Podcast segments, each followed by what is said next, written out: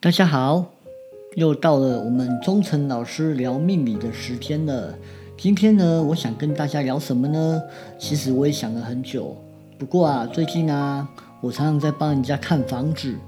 那其实每一个人啊，在对居住的环境上面都会有他的要求存在。那我有的时候啊，应该说我们出我出来从。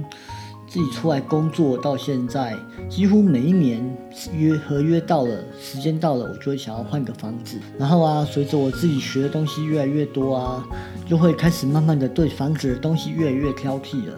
而且啊，也会开始在选说，我到底要怎么租才好，或要住哪一个房子比较好。那中间但也是有一些什么，呃，租租错房子啊，或者是住到不好的房子之类的。对，那其实要怎么挑房子，真的是一个很大的学问。那有些人会说啊，老师，你可以看你的命子、命命盘啊，看你的田宅宫啊，或者是什么有没有好的力量啊，这样子也许你可以住到好的房子啊。是，其实我的田宅宫还真的蛮强的。不过呢，我的父母宫更好，所以啊，我出门在外还有蛮多贵人可以帮助我的。就算我找到了房子，通常。都不会是很差的那一种啦。有些时候如果要更挑剔的话，可能就要配上风水的一些布局啦、格局啊、跟规划等之类的，那这样就更复杂了。那不过啊，我今天想跟大家来聊聊，说你们会怎么挑房子呢？是第一个进去感觉吗？事实上啊，我在挑房子的时候，我很重视我进去的第一个感觉，因为如果我进去的话，感觉不太好。我就不会想租这个房子。我想你们应该也都会这样吧。如果有这个有发生类似的事情，或者是有这种感跟我一样的感觉的话，可以在下面帮我留个言哈。那我曾经呢，在一开始工作的时候，就是我念完博士班上来台北找工作的时候，我第一个房子有找到一间套房，然后我进去呢，没多久我就想离开了，因为非常的潮湿。潮湿到我真快不行了，整个好像是那个房那个墙壁都在漏水一样哦。后来我就决定再找别间了，然后找着找着找着，后来有找到，哎，我进去感觉不错，对。不过呢，它那个地方算是一个路冲的地方，不过因为我住在二楼啦，所以还好，路冲不会冲到我，对。所以啊，房那时候开始。然后一年过后，可是那个地方就觉得，哎，进去感觉很好。可是到夏天要求我，真的超级热的，太阳这样晒进来，你不开冷气都没办法，一支电风扇根本没办法应付。所以啊，一个房子除了要看四季是不是适合，还要看房间里面的感觉等等的，对。所以我觉得看房子首重。应该说，第一要素就是先看自己的感觉，进去这个房子对你的感觉如何？因为每一个人对房子感受不同，你就当做说你在找房子，房子也在找它的主人，每一个进去以后会有不一样的感觉跟想法，所以这时候租房子就非常的重要了。因为我们毕竟不是买房子嘛，买房子我们可以透过自己去改，可是租房子格局根本就不能改，它就是这样就这样，而且床。明明可以用单人床，他硬要给你双人床，那双双人床一转又转不过去，哎，那个磁场真难真难选择。那所以我觉得挑房子真的很重感觉，这是我觉得第一个重的感觉。那再来我会看外景啊，外局外面的格局是怎么样，有没有壁刀啦或什么的。所以我会觉得学生啊或者是上班族在出来找房子的时候，你要找到一个好风水的房子，真的还蛮难的。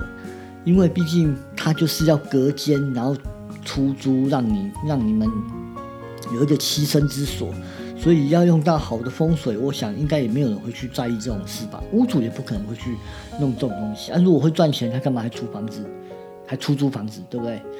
嗯，所以我今天想跟大家聊聊，如果挑房子，我们会从几个面向来看，那或者是说一个好的房子应该会怎么样呢？所以我想跟大家聊聊一个房子，你如果要挑到好的房子，那必须要怎么挑选？其实要看哪四个方向，很简单，就是前后左右嘛。对，这四个方向，在古时候啊，像我阿妈住的地方乡下啊，通常住三合院，而且都是邻里之间只有一户，然后中间间隔的四五百公尺有一户这样子。那所以一库里面就有前后左右。所以以前的阳宅啊，在教学的时候，风水啊，风水教学的时候都会看阳宅四室，就是前后左右。那现在来讲，高楼居多，阳宅四室还可以用吗？当然可以啊。你的大楼是不是要看前面，然后左右栋大楼还有个关系？然后呢，你后面有没有靠山之类的？所以这些都是非常重要的方向的判定方向啊。那在房子里面呢，我们通常在住大楼。因为现在大楼居多嘛，所以我还是讲大楼。像我们现在的大楼要判定的时候，第一个，我如果在挑房子，我第一个会先看它的明堂，它的明堂到底好跟不好。那明堂的部分，如果说有有壁刀，或者是说有路冲，那我通常就会选择不要了。那我可是明堂到底代表什么？明堂呢，可以代表一个人的个性，就是你住进去以后，那个人的个性。志向、思维，然后财运、人际关系，还有是不是有官司啦、桃花、身体状况、血光意外等，这些都跟明堂有关。所以，比如说你有个壁刀，原本你不住进去没事，住进去以后开始发生一些奇怪的事情，那是不是你的房子就要注意了？就是因为你住的环境嘛。那这种东西可以探讨的还蛮多的，那我只简单先跟大家聊聊。反正明堂的重要性是非常的重要的。那明堂呢，我们还可以怎么看呢？明堂看出去就是看我要什么嘛。如果你看出去是一片平坦的，哇，那真的是舒服，很舒服。那当然就是一看就远景好，没有壁刀，没有东西。那当然这个明堂我就喜欢了。那在如果左边比较高，你看明堂看出去，左边的建筑物比较高，那代表什么呢？代表说跟男人有关，哈，男人有关，还有长辈的寿命跟健康，还有你的事业是不是可以很早的发展出来，就是早发啦，嗯，但是就是可不可以稳定发展？所以呢，你的明堂前面的左方，如果大楼比较多或比较密集。都会有这些现象，比如说你龙边比较强，就是等于左边比较强，右边比较弱的话，那通常你的男人运跟男生的贵人、男性的长辈会对你比较好，这就是明堂看出去龙边强的效果。女生呢，女生就是在虎边，虎边呢跟女人的健康状况有关，还有外面的亲友、员工跟顾客是不是有助力？比如说我们现在。在做咨询、做个案，好，我们先不讲我们这个行业好了，我们讲其他行业，像业务，我需要有一个好的员工或者是顾客，会帮助你介绍客户，这样，那这时候虎边高的房子就会对你有帮助。虎边这明堂看出去，虎边高的房子，虎边高的房子呢，代表女贵人多，或或者是说呃女性的长女性的长辈或女性的顾客会推你一把。所以呢，有些时候明堂看出去的左右都是很重要的。好了，老师，你会说，老师那中间呢？中间是怎么怎么算什么？你有讲左边、右边的中间呢？其实中间呢，就是要看你的地势跟你的情况了。有些时候，如果中间是一个一个平坦的山的形状，比如说像有些建筑物啊，它的分布就很像一个简单的有层次的感觉，那我们可以说它是有贵山。有贵山就是代表说你可能会有贵人，那还有一种就是像元宝一样，对，你说现在大楼可以做元宝那样吗？当然可以啊。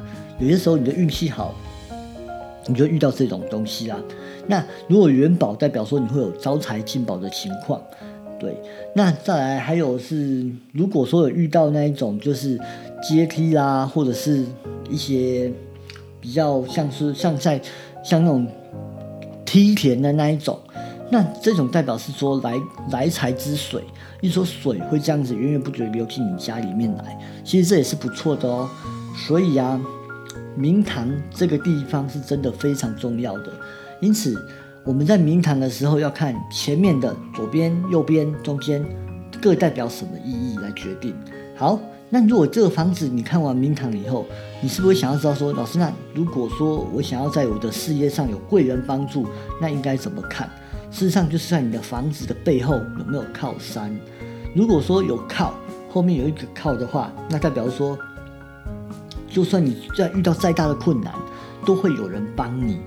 事实上，我觉得我蛮幸运的，在我的老家那边，我的后面真的是有一个房子，然后离我们很近，那是我们的靠山。以前呢，我妈很辛苦在养我们兄弟的时候啊，有的时候会有金钱突然间没办法接上来的时候，可是呢，关关难过关关过。都会有贵人来帮助我们，真的还蛮幸运的。所以后靠是真的非常重要的。后靠代表什么意思呢？就是人丁的兴衰，就是还有跟祖先、跟父母，因为靠山嘛，谁是你的靠山？父母一定是我们最大的靠山啊。还有长辈、贵人是不是要帮忙？那另外，你的功名成就啊，也是跟靠山有关。个性、财运、健康、运势、血光意外，都是跟靠跟靠山有关，也是你的后靠啊，跟后靠是非常有关系的。嗯好，那所以说一个房子，那你们会想说，那可是现在建大楼里面独栋的，那这样还有靠山吗？如果独栋的，当然就没有靠山啦。所以你不觉得现代的人大家都自立自强吗？就是想做什么事情非常努力的认真在做，对，靠自己，从来没有靠父母的，因为现在父母也没什么钱的啦。说真的，退休就这一些钱，那。所以我会觉得说，事实上，在大现在因为居住的环境跟时代环境的改变，所以你租房子不见得一定会有租到有后靠的。如果真的有后靠，真的是上辈子烧好香。那么我们到底要怎么去选择一个好房子呢？所以明堂是一个非常重要的事情。明堂的凹凸，还有远近，还有左边右边。都会影响到你的运势，那后靠也会吗？当然也是一样。后面的如果是下陷的，你的是空的，那代表你的贵人运就比较差一点。那如果是低洼又下，像有些后天错没有？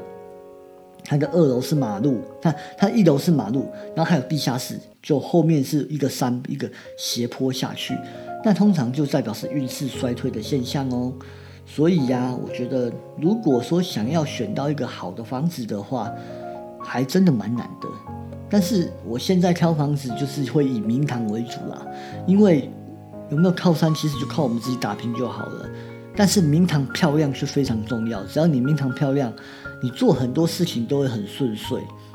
所以我们今天的结论就是，挑到好房子最主要的两个因素就在于明堂跟后靠。